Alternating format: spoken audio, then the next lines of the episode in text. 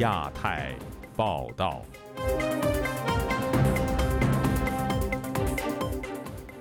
各位听友好，今天是北京时间二零二二年九月十七号星期六，我是佳远。这次亚太报道的主要内容包括：习近平会普京，继续说一套做一套吗？中国媒体报道习普会对内谨慎，对外强势。栗战书访韩，美中在朝鲜半岛先拉锯战。习近平谈伟大社会革命是要加速告别改革开放吗？新冠流感化，中港防疫仍不松绑。前港府高官质疑另有目的。接下来就请听这次节目的详细内容。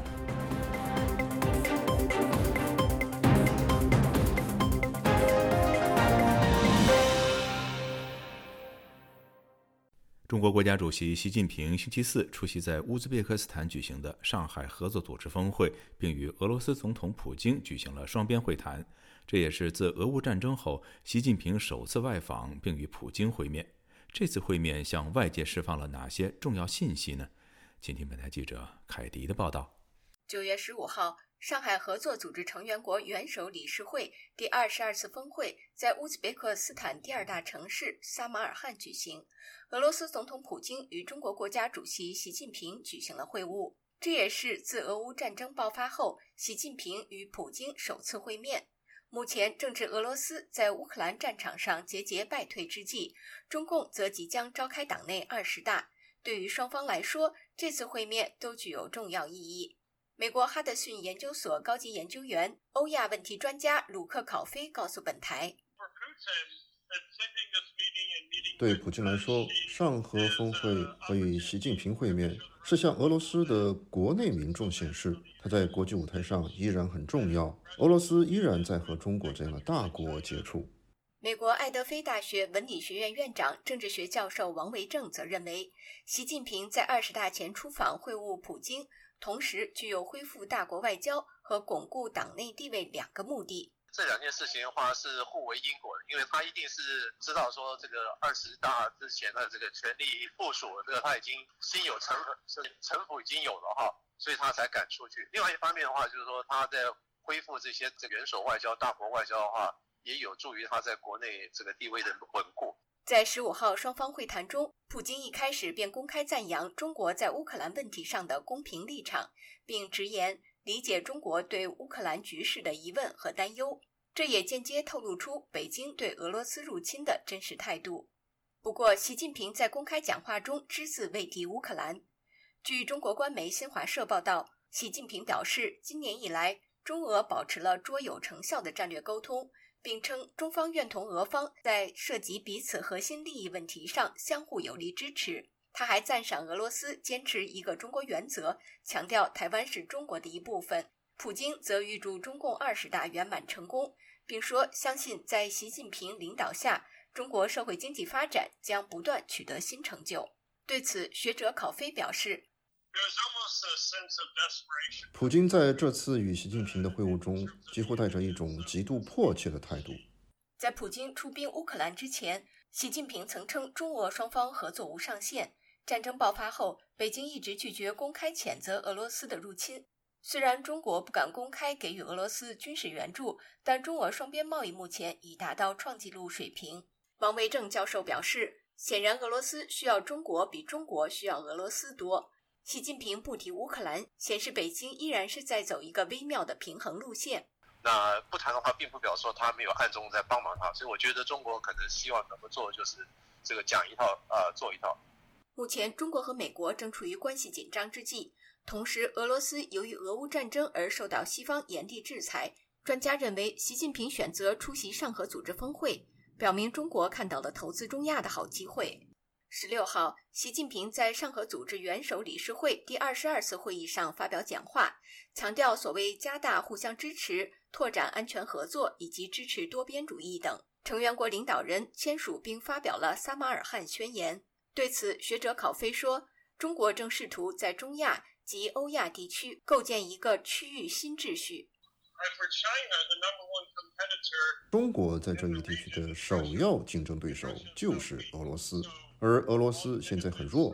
一切利益都在流向中国。”同时，习近平在峰会上还呼吁成员国互相支持，努力打击外部势力在上合组织成员国发动颜色革命的企图，并共同反对以任何借口干涉他国事务。王维正认为，上合组织中多是穆斯林国家，九幺幺后反恐给这些国家当政者一个完美借口进行对内镇压。但是我们知道，其实他是以反恐之名来进行的政治的镇镇压，就是到这个包括了说对政治异议者的镇压。包括在中国还有新疆的进行了很多这种啊是种族灭绝的这样的一个东西，它都是以这种反恐之名来进行的。王维正认为，所谓打击颜色革命，也是指加强彼此合作，继续和西方国家的对抗。以上是自由亚洲电台记者凯迪华盛顿报道。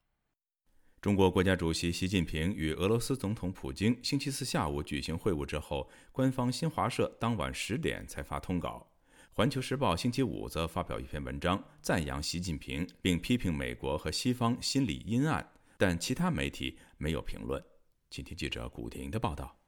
新冠疫情爆发第三年，首次出国访问的习近平周四下午在谢马尔罕同普京举行双边会见。新华社当晚九点五十七分才发布通稿，报道称，习近平指出，今年以来，中俄保持着卓有成效的战略沟通，两国各领域合作稳步推进，体育交流年活动有序展开。又称，中方愿同俄方一道努力，体现大国担当，发挥引领作用。为变乱交织的世界注入稳定性。政治学者方斌认为，外界从官方的报道看不出习近平和普京会面有何新意，实际也是一种象征性会面。普京希望向西方世界表明中俄是利益共同体。他周五对本台说：“普习会谈呢，没有什么太多的新东西，该说的话呢，栗战书啊，实际上呢，这次去啊，都隐形的代表习近平啊。”表明了中方的立场。习这次跟普京见面呢，是一个礼节上的仪式，并没有更深入的东西。最多的，他可能私下有些承诺，但是这种承诺呢，肯定不会超过在当时冬奥会那个期间呢那个范围。本周五，中国多家网站转载新华社关于习近平与普京会面的通稿，但没有评论。在微博上转载官媒通稿的也有中央级媒体账号，比如央视、光明日报等。环球时报发表社评写道：“中俄两国元首通过各种方式保持密切交往，进行战略沟通，引领两国关系始终保持正确方向。”该社评指责美西方处于阴暗心理，一会儿拼命离间中俄，企图各个击破；一会儿强行绑定中俄，想要集中打击。但无论他们怎样挖空心思，中俄始终牢牢把握住了结伴不结盟的正确方向。北京独立学者吴强认为，习普会此次并非为了达成正式的同盟协议，两国也许吸取了历史教训，现在并不是形成正式轴心同盟协议的时机。但是，建立非正式同盟关系对中俄双方领导人至关重要。他对本台说。关系到双方的核心利益，显然这次峰会达到这种效果，也就是互相给予可靠的承诺，特别是在一些重大问题上的交换，显示中俄两国在当下的国际社会当中都处于相当孤立的一种境地。环球时报的社评说。近年来，是美国强化五眼联盟、兜售四边机制、拼凑三边安全伙伴关系，尝试打造印太版小北约，这才是对以联合国为核心的国际体系最大的破坏性力量。俄乌冲突的爆发，从根本上讲，是西方军事政治集团没有处理好以一个地区大国平等关系的后果。吴强认为，中俄两国元首为了加强背靠背的关系，近期走出了关键性的一步。但是他说，中俄的首脑之间的关系其实是平等的、不对等。这从普京向习的祝贺看出，普京在提前祝贺习的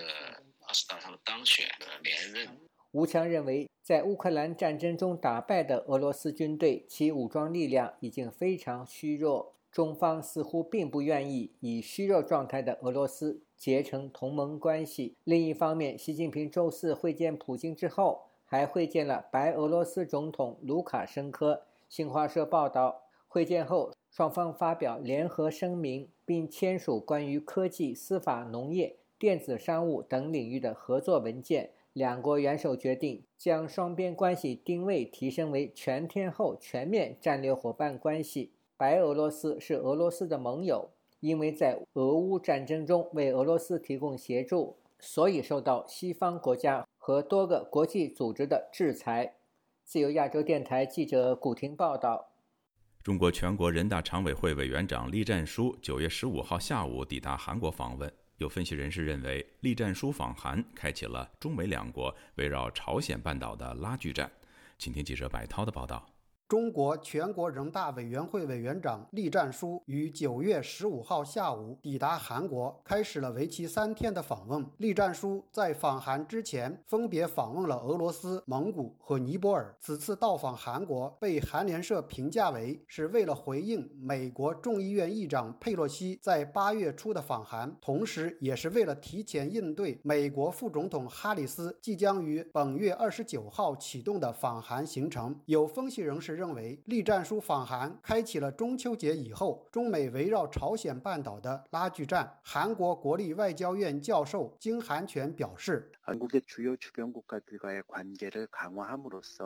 经韩权说，栗战书访韩是中国试图通过加强与周边主要国家的关系，与二十大前在对外政策方面建立和美国对等的竞争格局。九月十六号下午，栗战书与韩国国会议长金正标举行会谈，因为会谈不公开，因此只能接着会谈后的中韩联合声明之道。中韩间在加强合作交流和确保产业链供应链稳定上达成了一致意。意见，韩国智库世中研究所研究员郑载兴认为，栗战书访韩其目的除了加强交流合作外，也会在萨德问题、朝核问题、芯片四方联盟上与韩国进行探讨。郑载兴表示，今年是中韩建交三十周年，强调中韩需要更加强合作。那这里面有很多方面，经济合作啊，外交、国防合作，那很多领域。现在大家都关注的是那个半导体这方面。其实那肯定你这样说说这个半导体问题，韩国不要参与到这个什么所谓欺负那个非负那个同盟，这里损害中国的利益，而且损害韩国的经济，他肯定要说这些。还有还有一个呢，可能萨德问题可能要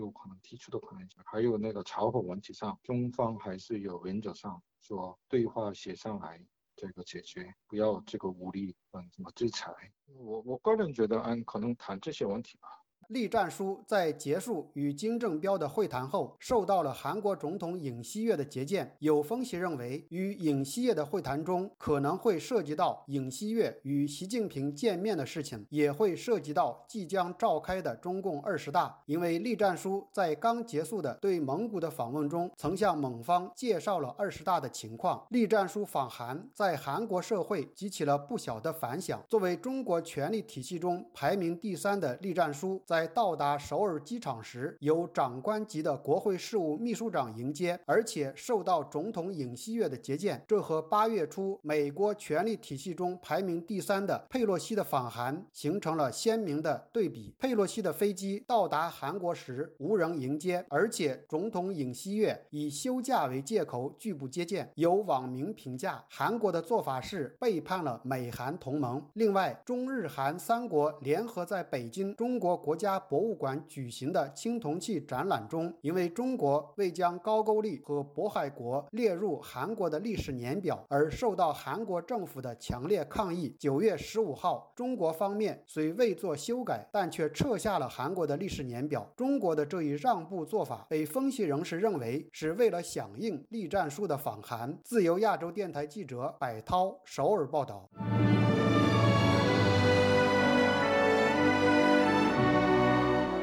中共总书记习近平在最新一期《求是》杂志上发表文章，他强调，新时代中国特色社会主义是中共领导人民进行伟大社会革命的成果，也是进行伟大社会革命的继续，必须一以贯之进行下去。有学者认为，中共二十大后，中国将加速进入计划经济时代，一切不再是口号。请听记者古婷的报道。本周五十六日出版的中共机关刊物《求是》杂志发表习近平的文章，题为“坚持和发展中国特色社会主义，要一以贯之”。该文写道：“新时代中国特色社会主义是共产党领导人民进行伟大社会革命的成果，也是共产党领导人民进行伟大社会革命的继续，必须一以贯之地进行下去。”文章称：“中国特色社会主义不是从天上掉下来的。”而是党和人民历经千辛万苦、付出各种代价取得的宝贵成果。得到了这个成果极不容易。对于文章特别强调要进行伟大社会革命，了解中共党史的学者宗涛当天接受本台采访时表示：“所谓伟大社会革命是文革时期的语言，只是稍加修饰而已。”他说：“变相的文革的一个词汇。”因为大家都知道，都对文革啊非常反感，嗯，但是呢，二十大之后，中国呢会面临着一个巨大的社会变革，就是呢跟改革开放彻底的道别，彻底的修正。修正的过程呢，他称之为呢一个伟大的社会革命。中国第一代领导人毛泽东发起的文化大革命风暴，曾席卷中国每一个角落。钟涛说。伟大社会革命如果以运动方式进行，将影响所有的人。称一个伟大的社会革命呢，那就会每一个人呢都会受到影响，无论是你的生活，还是你的工作，还是你的财富，还是你的政治命运，都会呢受到这个一场呢伟大革命的社会革命的一种影响。所以说，就是给全国人民呢，实际上是敲响了一个。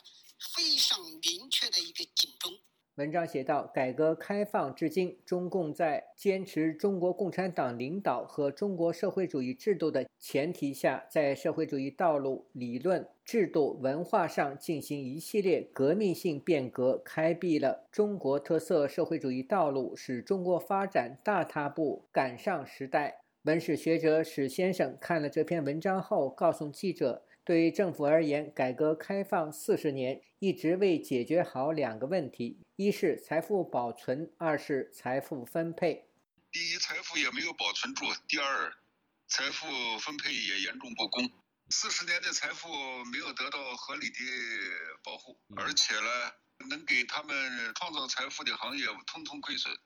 现在是普天之下都喊穷啊，钱去哪儿了？这两个问题他们解决不了，那就只有退回去。全部都收回来，财产换了一个地方，然后再储存起来了。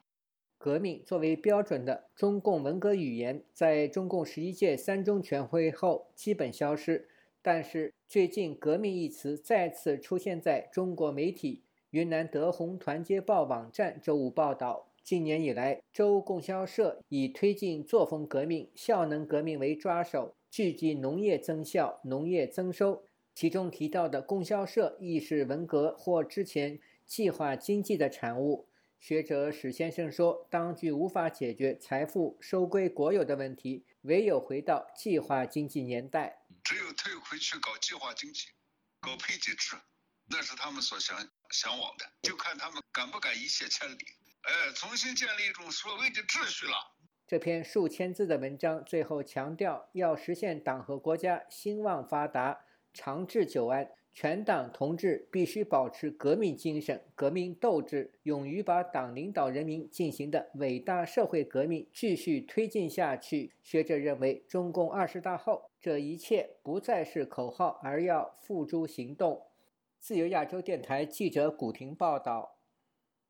新冠疫情大流行进入第三年，越来越多的国家陆续撤销隔离限制，但中国大陆和港澳地区仍然闭关锁国。一名前港府医院管理局高管对此公开批评，并不点名的质疑有人误判疫情，不想恢复正常是另有目的。请听记者高峰的报道。香港医院管理局前行政总裁梁伯贤九月十六日在社交网站表示：“国际通关已是大势所趋，也是民心所向。有些人还拖着恢复常态的后腿。如果不是误判疫情，”有没有其他目的就不得而知。梁伯贤在社交网站说：“香港疫情渐趋回落，在经济民生危急关头，相信政府会团结各界，为保民生、复苏经济、维护国际金融中心地位，尽快复常通关。香港特首李家超本星期曾表示，香港奥密克戎死亡率是百分之零点六，为一般流感死亡率的六倍，呼吁公众尽快接种疫苗。但梁伯贤不认同，早前在脸书表示，死亡率会因病毒变异、社区感染情况而不同，不应一刀切计算。李家超所指百分之零点六的死亡率。是以今年年初至今疫情下，香港有超过九千五百人死亡，以一百五十六万人确诊计算。但梁伯贤则认为，今年年初流行的是 BA. 点二点二病毒株，现在多了 BA. 点四、BA. 点五。如果从五月放宽社交距离措施起计算，新一波疫情有近四百人死亡，三十六万人感染。死亡率百分之零点零九八，与流感百分之零点一差不多。香港医务卫生局局长卢宠茂在网志不点名批评梁伯贤的言论。他说：“如果只计算今年五月至今的数据，香港流感的死亡率其实是零。强调奥密克戎爆发至今死亡率百分之零点六是铁一般的事实。”如果不把五月之前的死亡人数算进去，是无视数以千计死者的不幸。如宠茂重申，新冠绝非流感。有人说，疫情跟季节性流感相若，是瞎子摸象，以偏概全，是港人对疫情麻痹，认为用数据说话是客观科学，但利用数据说话可能是主观偏误。中国红十字基金会原医疗救助部部长任瑞红表示，在这场争论当中，梁伯贤和港府官员只是各取所需，一个是要求尽快的恢复常态的，一个是认为现在的疫情还是要予以严控嘛，所以两个人的观点是截然不同的。然后呢，他就可以从。香港目前的这个数据里来，根据他们的需要来取他们的数据进行分析，按照他们的观点去看，他们的数据是没有问题的，数据分析没有问题。但事实上，就是任何一个流行病学的它的调查和数据分析，它非常的严谨，也非常的复杂，因为它要考虑很多因素，样本数啊，然后是取样时间呐，以及取样的地点。你简单的从这个，比如说死亡率一个数据来看啊，怎么样？它跟流感来相比，一般不是这么做的，各有自己的目的吧。虽然疫情已经进入第三个年头，外界对于病毒的认知也不断增加，但是任瑞红认为不应把新冠病毒完全等同为流感。现在目前已知的所有的流感，它就是你得了就得了，然后好了就好了，没有发现有跟这相关联的后遗症的存在。但是目前新冠有一些病人，有部分病人会有一些很长远的后遗症，以及这个后遗症会对。这个人以后的身体健康造成什么样的影响？目前还是没有科学界还没有一个说法，甚至为什么会有后遗症也没有弄完全弄明白。这个是比较可怕的一个事情，就是说，当我们认定他已经这个人已经得了新冠，然后他也已经康复，他还会再得。梁伯贤口中的有人误判疫情，甚至另有目的，任瑞红这样解读。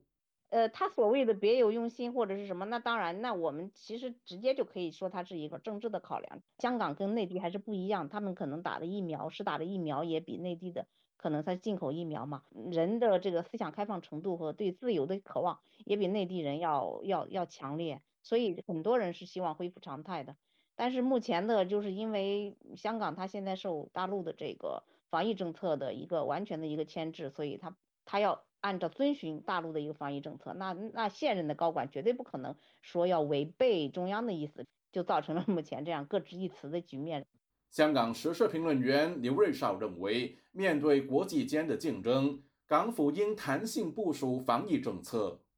现在国际上面呢，疫情之后经济复苏这个速度，大家都在竞争嘛。如果在这个方面落后于国际形势啊的话，而付出。更大的呃自我封闭的代价，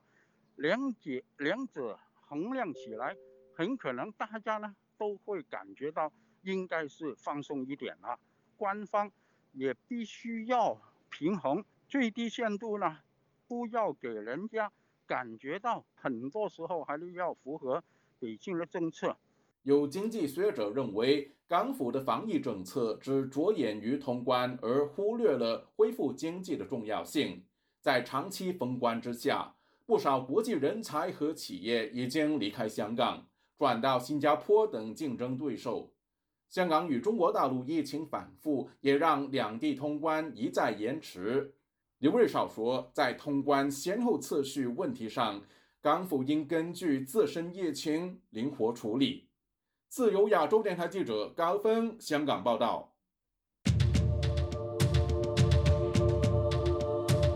英女王伊丽莎白二世的国葬将于下周一举行，中方会要出席，但英国国会却禁止中方代表团进入国会大厦瞻仰女王灵柩，以贯彻中国制裁七名议员后禁止中国驻英大使郑泽光进入国会的做法。外界关注中英关系是否会雪上加霜。以下是记者吕希发自伦敦的报道：英女王伊丽莎白二世的后事引起的英中外交风波持续发酵，包括英国广播公司和美国政治新闻媒体政客在内的多家国际媒体报道，英国国会下议院议长霍伊尔拒绝让中国官员进入英国国会建筑群内的威斯敏斯特大厅瞻仰女王灵柩。英女王伊丽莎白二世的灵柩从周三开始停放在威斯敏斯特大厅，开放给公众瞻仰，直到周一早上。之后会移送到国会大厦旁边的威斯敏斯特教堂，并在上午十一点举行国葬。英国外交部已经向全球多国领袖和王室成员发送葬礼邀请函。根据官方程序，出席国葬的所有国家元首将会在国葬以前到威斯敏斯特大厅瞻仰女王灵柩，并在兰可斯特宫签署吊唁册。中国国家主席习近平获得英国外交部邀请出席女王国葬。然而，港媒《南华早报》和路透社都引述消息，表示中方将会由中国国家副主席王岐山代表出席。政客的报道说，英国下议院议长对中国官员寄出禁令以后，中方代表团仍然可以在威斯敏斯特教堂参与女王国葬，却不能进入国会大厦里头的威斯敏斯特大厅。中国外交部发言人毛宁在十六日的例行记者会上强调，中方代表团是应邀出席，要求英方秉持外交礼节。伊丽莎白二世女王的国葬是英国的重要活动。外国代表团应英方的邀请出席活动，是对女已故女王的尊敬和对英国的重视。英方作为主人，理应秉持外交礼节和待客之道。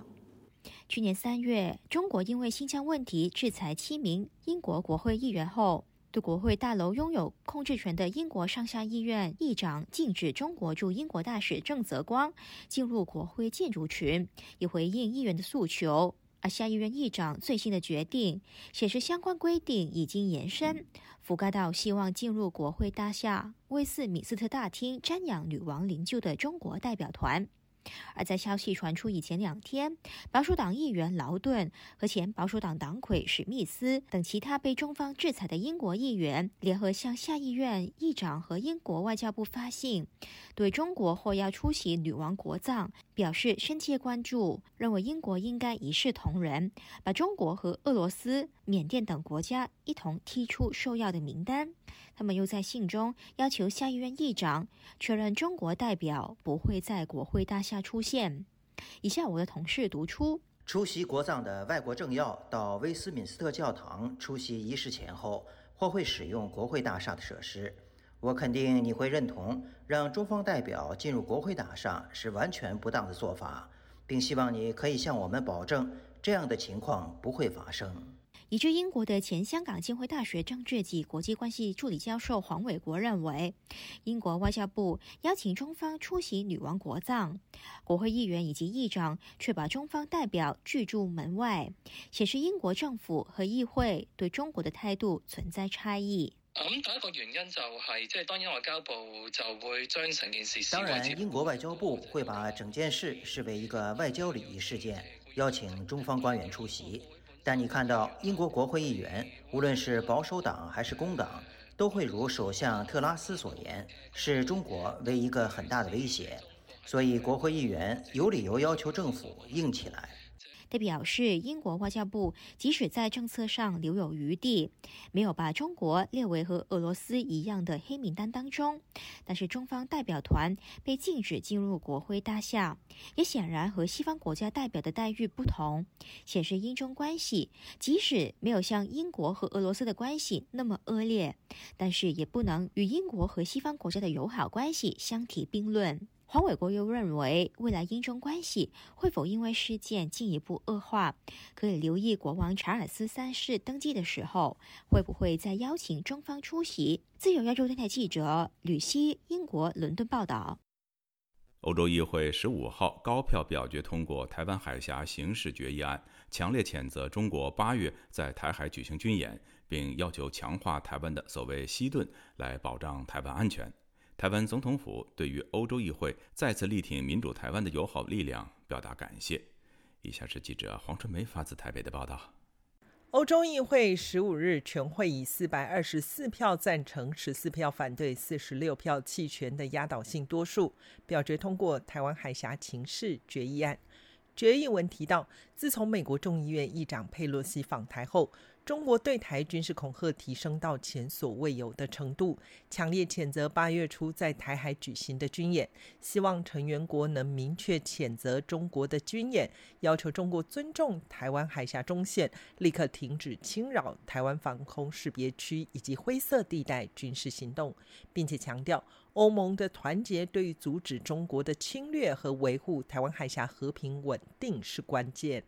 台湾的总统府发言人张敦涵回应称，作为理念相近的伙伴，台湾会持续推动强化欧洲链接计划，与欧盟一起建立更坚实的伙伴关系。而台湾的外交部发言人欧江安回应表示，针对中国近来持续不断对台湾军演以及各项挑衅的行为，欧洲议会在开议之后首次的全会就将台湾海峡的安全情势是以单一主题的方式来纳入议程，并通过决议。这也展现了欧洲议会跨党派的议员对台湾海峡和平跟稳定的高度关切。台湾制宪基金会副执行长宋承恩接受本台访问时表示，台湾受到国际社会支持，特别是无邦交关系政治实体欧盟以及美国、日本等国，近来多位国会议员接力访台、亲临台湾访问，并与官员和民间接触，能有直接了解，国会外交开始开花结果。欧盟的民意代表。呃，看到台湾的情况，对台湾有更深一步了解，那就会，呃。整个趋势是更加了解台湾的处境，更加支持台湾抵抗中国，然后保持自己的生活方式。欧洲议会指出，台湾对关键高科技部门、全球供应链至关重要，特别是半导体，要求欧盟委员会和欧洲对外行动事务部制定策略，并尽速展开对台湾互惠的供应链韧性协定谈判准备工作，并通过强化台湾细盾，维护台湾的安全。台湾安保协会副秘书长何成辉对本台表示：“他可能不不单单只是这个地缘政治风险上的威胁，然他他意识到这个台湾在这个全球的供应链上的这重要性。好，那那所以所以呃，欧盟也觉得无法置身事外。”欧盟与美日等国打造出围堵中国侵略扩张的态势逐渐成型，挺台力道更胜以往。何成辉解释，挺台背后是价值选择，是基于对自由民主以及基于国际规则秩序维护的立场国也好，乃乃至于俄俄国、土耳其，其实都被视为为修正主义国家，也就是他们对于既有的国际规则试图挑战。决议文也欢迎立陶宛最近宣布计划今年秋天在台北设立贸易办事处，并且呼吁其他成员国也能跟进仿效，强化与台湾的关系。同时，也呼吁中国撤销对立陶宛官员的无理制裁，并谴责中国的贸易制裁。自由亚洲电台记者黄春梅台北报道。美国国务院发言人普莱斯十五号就美国参议院外委会通过的台湾政策法案表示。美国对台的做法不变。面对美中紧张局势可能升温，有学者认为，中方会以为这是美国改变对台政策的重要信号，北京将会有大量回应。美中解读信号的落差可能造成危机升级。以下是本台记者陈品杰的报道。面对记者询问台湾政策法案的推进是否会危及美中关系，美国国务院发言人普莱斯九月十五日在例行记者会上就回应，美国行政与立法部门将持续直接且私下沟通，并强调美国对台的做法不变。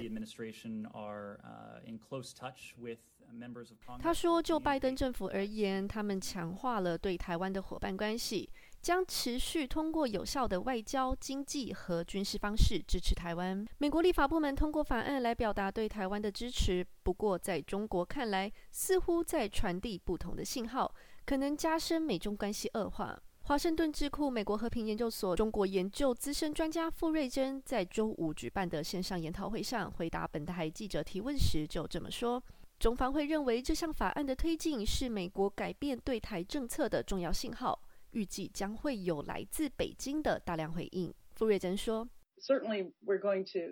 这部法案可能永远不会到达拜登总统的办公桌上签署成法律，所以中国还得继续观察。但法案的某些内容肯定会引起中国方面的担忧，因为这些内容可能会为美国与台湾建立前所未有的接触或联系提供机会。”台湾政策法案的敏感性在草案阶段就引起白宫关切，指部分的条文关于台湾地位的措辞强烈，恐怕会与美国政府长期以来的一中政策抵触。而参院外委会在周三通过的版本有部分修订，外界就说是避免过度刺激中国。在此之前，中国驻美大使秦刚八月就曾经警告，若法案通过的话，中美关系将面临瓦解。共同出席研讨会的资深亚太专家施道安将台湾政策法案通过与八月初美国众议院议长佩洛西访台仪式结合，分析美国的举措是传达给中国的信号。他说：“从中国的角度，这两件事强调了美国国会在美国对华政策和对台政策的中心地位。即使从表面上看，许多中国人对美国的政治制度都很了解。”在基本层面上，他们理解美国存在三权分立，但他们无法真正理解美国行政部门和立法部门的想法可能有落差。施道安和傅瑞珍在本周发表报告指，美中两国在解读彼此的讯号上恐有落差，尤其是在涉及台湾的问题上，而这样的误解可能会加深双方矛盾，恶化双边关系。更有可能无意中将双边紧张局势升级到危机，甚至发生战争的程度。石道安这么说。中国可能已经在台湾问题上达到一个临界点。我担心北京已经得出三个结论：一是和平统一政策失败；二是台海的趋势正朝着错误的方向走，背离统一，走向他们认为的台湾独立。第三是，他们除了使用武力，可能别无选择。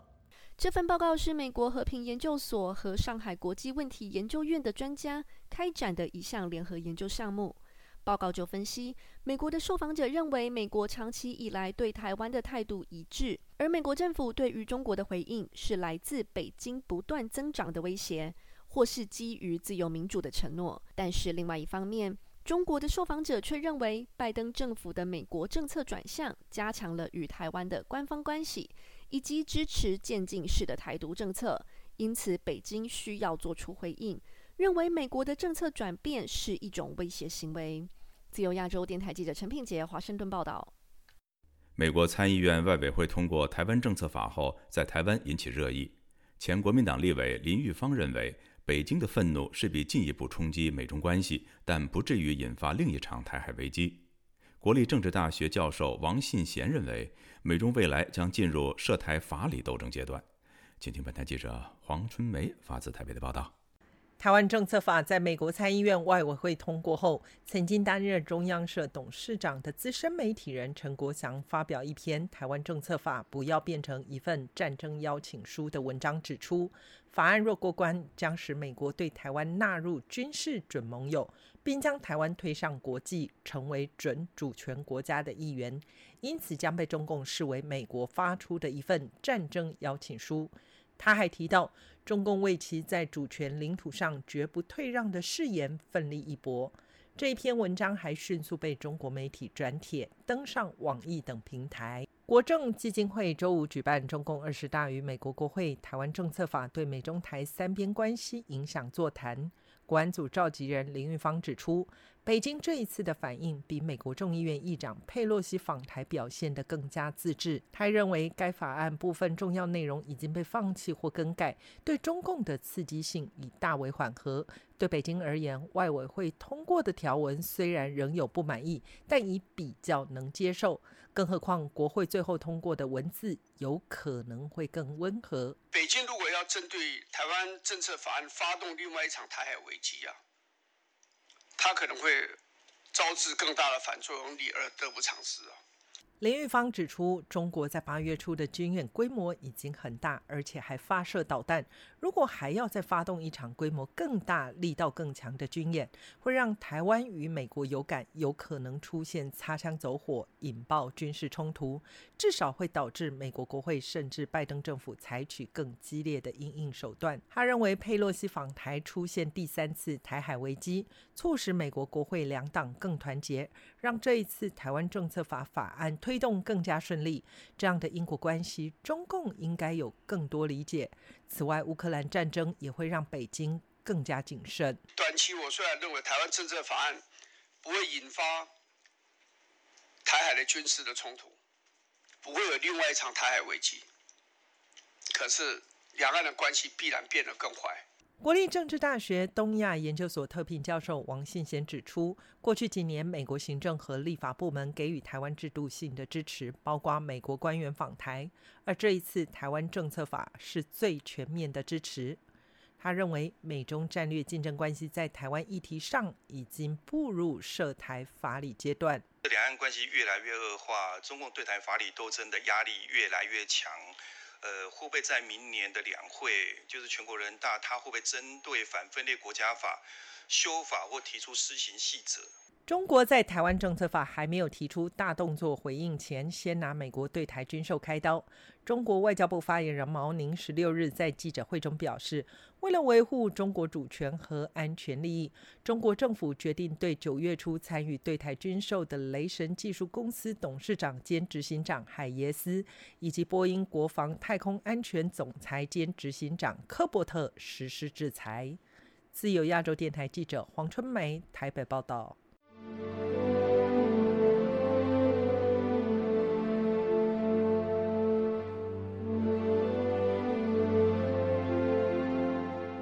中国经济各项数据在八月份有所改善，但房地产开发投资和销售等表现跌幅未止。有经济学者指出，地产问题叠加人民币转弱势，会加速外资撤离潮。请听记者陈子飞的报道。中国国家统计局周五公布八月份的经济数据，虽然多项的数据表现比预期好，但房地产数据没有改善，下滑的幅度进一步扩大。数据显示，首八个月的中国房地产开发投资累计下滑百分之七点四，是二零二零年三月以来最大的跌幅。房地产市场销售的跌幅虽然收窄，但首八个月商品房销售额和销售面积分别同比下跌百分之二。十八和百分之二十三。统计局在同一天公布八月中国七十个大中城市的房价数据。路透社根据数据估算，中国新建商品房住宅价格指数同比下跌百分之一点三，是七年以来最大的跌幅。中国国家统计局新闻发言人傅林辉表示，中国的房地产市场仍然处在下行的过程当中。那么，尽管这个房地产市场呢出现了一些。积极的变化，但是也要看到呢，房地产市市场呢仍还还处处在这个下行的这种过程之中。那么房地产开发投资呢，同比降幅呢，还是比上月扩大呢。那么从销售方面的这种改善传导到这个房地产投资生产方面，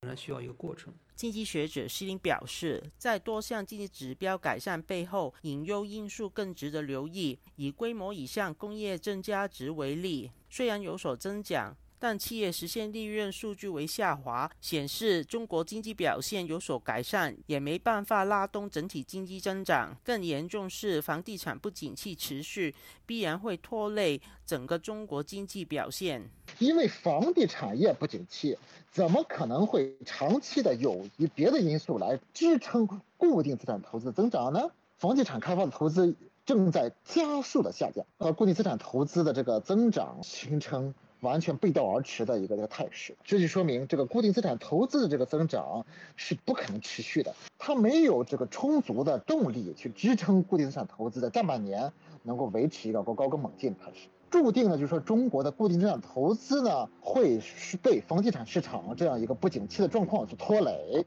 施英表示，中国的经济增长在多年来依靠投资、消费和进出口三驾马车拉动，固定投资受到房地产问题影响，增速变慢。中国今年的整体经济难有好表现。美国南卡罗来纳大学艾肯乡学院教授谢田表示，可以结合人民币汇率创新低和房地产问题一起分析。他表示，欧洲等国家因为内部经济衰退，对中国出口的产品需求减小，而且在全球加息下，中国受房地产不景气影响要减息，这种市场讯号会使外资减小在华投资，也会使人民币再贬值，是外资逃跑的一个结果。美联储在不断的快速的升息，而中共呢，它是为了刺激房地产市场呢，它不得不降息。所以的在这种情况，这个利差越来越大，企业它会把这个人民币下滑看成是一个非常弱的信号，是利坏的信号。是如果人们看到这个这是个烂泥潭，这个船在里边呢开始那个迅速的下滑，又越往下滑的越快的时候呢，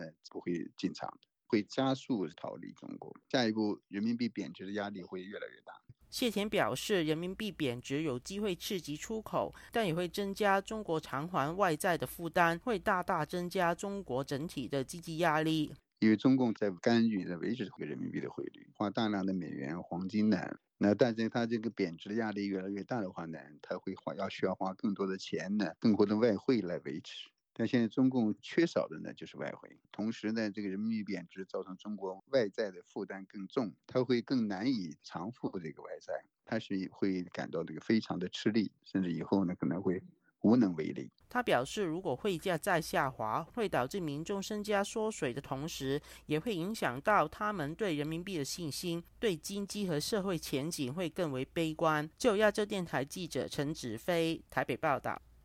美国总统拜登九月十五号签署行政命令，加强中国公司在美投资的审查。审查将着重高科技产业，目的是避免美国重要技术外流。不过与此同时，统计显示，中国今年流入美国的风投基金为十二年来第二高。以下是本台记者唐媛媛的报道。尽管外界认为拜登的命令将进一步引起中美两国关系紧张，不过，据美国《华尔街日报》报道，中国今年投入美国的风投基金投资额有望达到八点八亿美元。美国国家安全官员表示，这与中国经济放缓，因此中国资金流入美国市场有关，而中国资金的流入又集中在清洁能源和半导体等产业。尽管多数美国大型国际基金回应《华尔街日报》，表示中国资金对基金总投资占比不到百分之五。不过，美国官员指出，美国政府关切的不是投资额，而是这些投资者在中国政府中的人际关系和商业关系，以及获取技术情报的能力和在风投公司的影响力。据《华尔街日报》援引风险投资人表示，中国投资方的参与程度不尽相同，有些中国投资方只要求财务回报，无意获取个别企业的内部信息；但是，有些中国投资方要求美国企业对投资。方进行内部信息报告。此外，还需按季度报告最新进展，并深入了解当前科技产业发展趋势。美国担心中国对硅谷的经济互动紧密，可能有助于中国获取美国关键技术，像是具有战略重要性的半导体、人工智能等产业。这也是拜登政府选择在此刻签署行政命令的原因之一。美国政府希望透过扩大美国外国投资委员会职权，防范中国以投资名义获取美国重要技术。出情报。拜登于周四签署行政命令后，外资审查将交由美国外国投资委员会执行，审核各项投资是否会使外国获得对美国经济至关重要的技术，像是微电子。人工智能、生物技术等等。另一方面，该委员会也会审核外资是否会使外国政府获得美国人民敏感数据的权限。消息指出，美国外国投资委员会已经在对 TikTok 展开审查。TikTok 是一款由中国公司拥有的热门社群软件，其拍摄短视频的功能在年轻人间蔚为流行。然而，该软件自推出后，便一直有将用户数据外流给中国政府的疑虑。针对拜登政府签署行政命令，华盛顿的中国。驻美大使馆发言人刘鹏宇表达不满，他表示，美国正在以国家安全为借口，为中国的正常投资设下障碍。自由亚洲电台记者唐媛媛，华盛顿报道。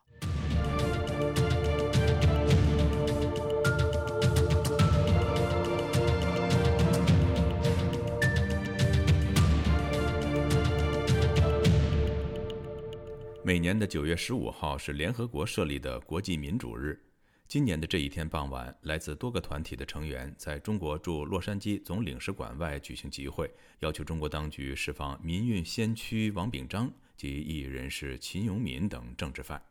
请听记者孙成的报道：释放王炳章！释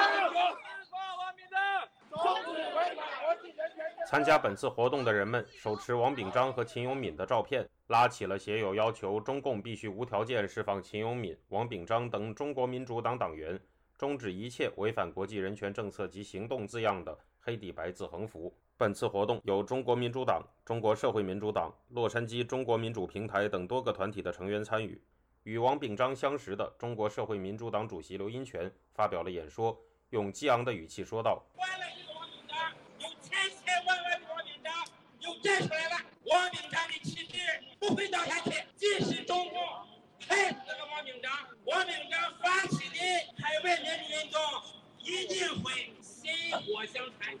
中国民主党全国联合总部副主席郑存柱也在活动中公开致辞，介绍了王炳章和秦永敏投身民主运动的经历，以及他们被迫害的情况，并总结说：这两位可以说是一个是在海外发起民运，一个是坚持在国内，不愿意离开自己的国家，在中国多次坐牢的秦永敏先生。王炳章于1982年开始在美国从事中国海外民主运动，后于2002年在越南被绑架送往中国，在2003年被中国当局以间谍罪及领导恐怖组织罪判无期徒刑。秦永敏则在数十年来于中国国内坚持开展民主运动，于1970至2012年间数十次被捕，累计坐牢二十多年。2018年，秦永敏又被中国当局以颠覆国家政权的罪名判刑十三年。在活动中，人们在洛杉矶中领馆门口设置了一个囚笼，并在囚笼中放置了王炳章的照片，象征着王炳章被囚禁二十年的经历。本次活动的负责人谢立健讲述了人们参加活动的情况。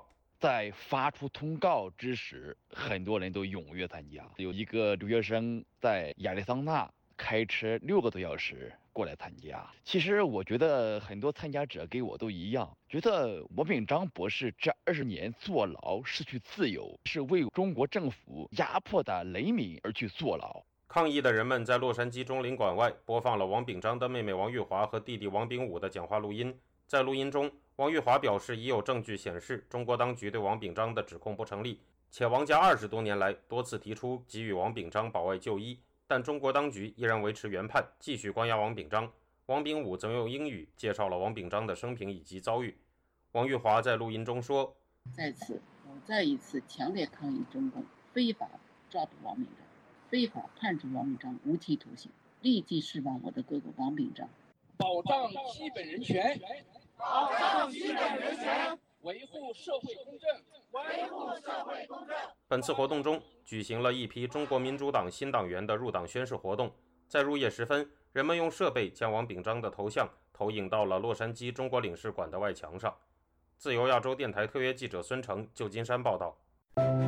陪伴是最长情的告白，从广播到网站，再到 Twitter 和 Facebook。自由亚洲电台感谢您二十五年来不离不弃。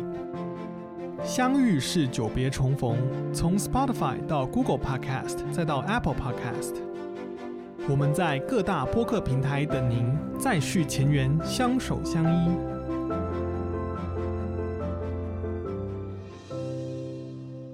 听众朋友，接下来我们再关注几条其他方面的消息。